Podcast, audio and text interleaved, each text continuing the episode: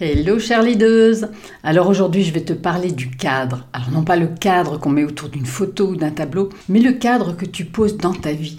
Et surtout de l'importance de bien le poser. Hello et bienvenue dans Toutes des leaders, le podcast qui réveille votre puissance féminine. Je suis Catherine Oberlé, coach professionnel, psy et auteur de Dompter vos peurs et libérer votre féminin. Ce podcast s'adresse à toutes les femmes qui ont envie de réaliser leurs rêves, de prendre leur place et oser voir grand sans se dire qu'il est trop tard. Chaque semaine, je vous partage mes expériences, je vous parle de business, de développement personnel, de leadership. Je vous fais découvrir des invités passionnantes et je vous donne des pistes pour vous créer une vie qui vous ressemble, pleine de sens, de créativité et d'amour. Quand tu entends le mot cadre, quelle est l'image qui te vient spontanément? Pour moi, j'ai souvent associé le cadre à quelque chose de carré, de rigide, d'enfermant. Et du coup, j'ai pendant longtemps été réfractaire euh, au cadre. J'en voulais pas. Je pensais que ça allait euh, d'une part éteindre mon énergie, de l'autre euh, me mettre de la pression. Et surtout, je pensais que vouloir être libre, ben, ça signifiait ne pas avoir de cadre. Puis un jour, j'ai lu cette très jolie phrase euh, de Jean-Louis Barrault qui dit La liberté, c'est la faculté de choisir ses contraintes. Et c'est quelque part ben, pouvoir choisir son cadre. J'ai compris que nous ne pouvions pas vivre sans cadre, ou que je ne pourrais pas vivre sans cadre. Et qu'au final, ben, la vraie question, c'est dans quel cadre j'ai envie d'évoluer. Et à partir de là, j'ai commencé à regarder les choses différemment.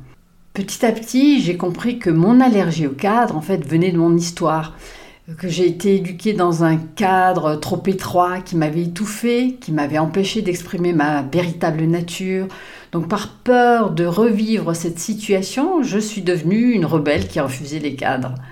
Et avec le temps, j'ai compris que le jeu, en fait, ben, consistait à apprivoiser le cadre, qu'il était là pour nous apporter une structure, une limite, pour, euh, pour nous sécuriser.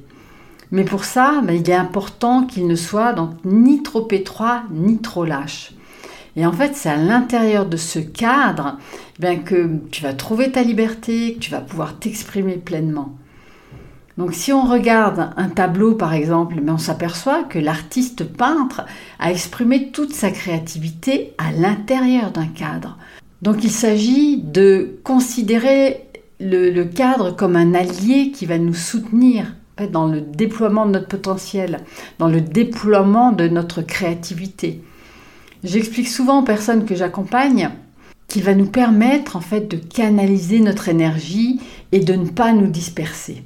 Et ce qui est intéressant aussi, c'est d'observer notre réaction euh, face au cadre Est-ce qu'on le respecte avec ferveur ou est-ce que de temps en temps, eh on déploie notre audace et on ose sortir du cadre?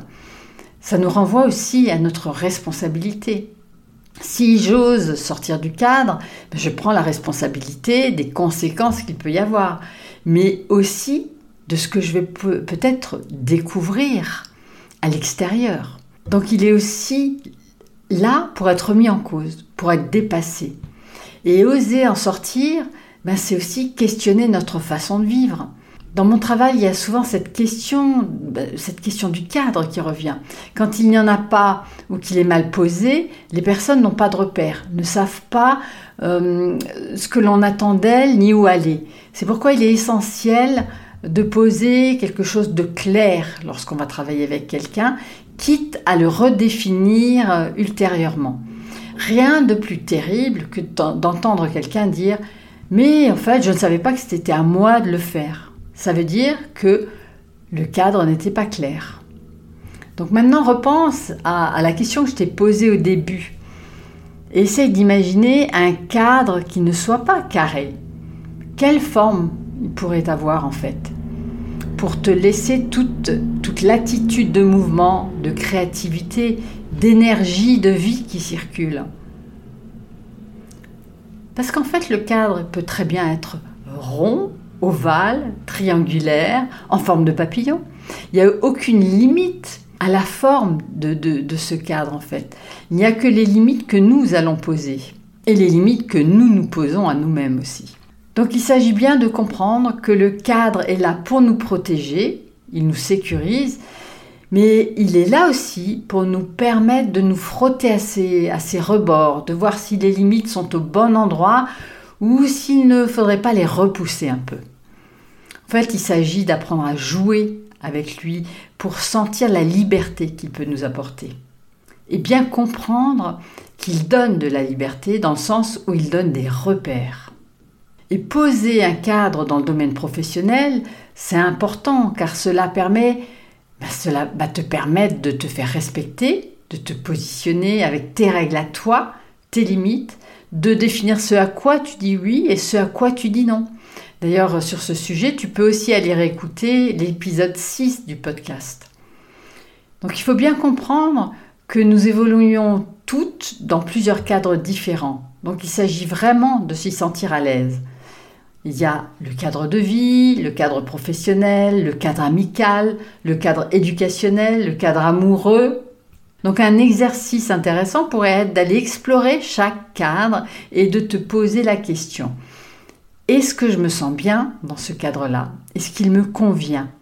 Si la réponse est oui, eh ben, tant mieux, tout va bien, on continue. Mais si la réponse est non, ben, pose-toi les bonnes questions. Comment puis-je le faire évoluer? Quels sont les termes qui avaient été posés, est-ce qu'ils sont toujours d'actualité et où j'en suis aujourd'hui. Si dans le domaine professionnel, par exemple, il y a un problème avec un collaborateur, ben, il va être important de communiquer, de parler de ce vers quoi euh, toi tu as envie d'aller, comment tu veux faire évoluer le cadre de cette collaboration. Peut-être, euh, par exemple, y aurait-il de nouvelles tâches qui devrait lui être attribué, qui devrait rentrer dans le cadre de cette collaboration. Et s'il s'agit de ta vie amoureuse, ben questionne-toi sur ce qui ne te convient plus, que qu'est-ce que tu pourrais faire évoluer, comment. Je le répète, le cadre est évolutif, il n'est pas rigide, donc c'est à toi de décider de la forme et de la matière aussi. Hein. Et surtout, arrête de dire des phrases du type c'est comme ça, je n'y peux rien ou j'ai pas le droit de faire ça ou ça. Il est vraiment essentiel d'apprendre à sortir du cadre, à le remettre en question, à l'élargir, à le faire évoluer avec toi pour qu'il ne devienne pas sclérosant.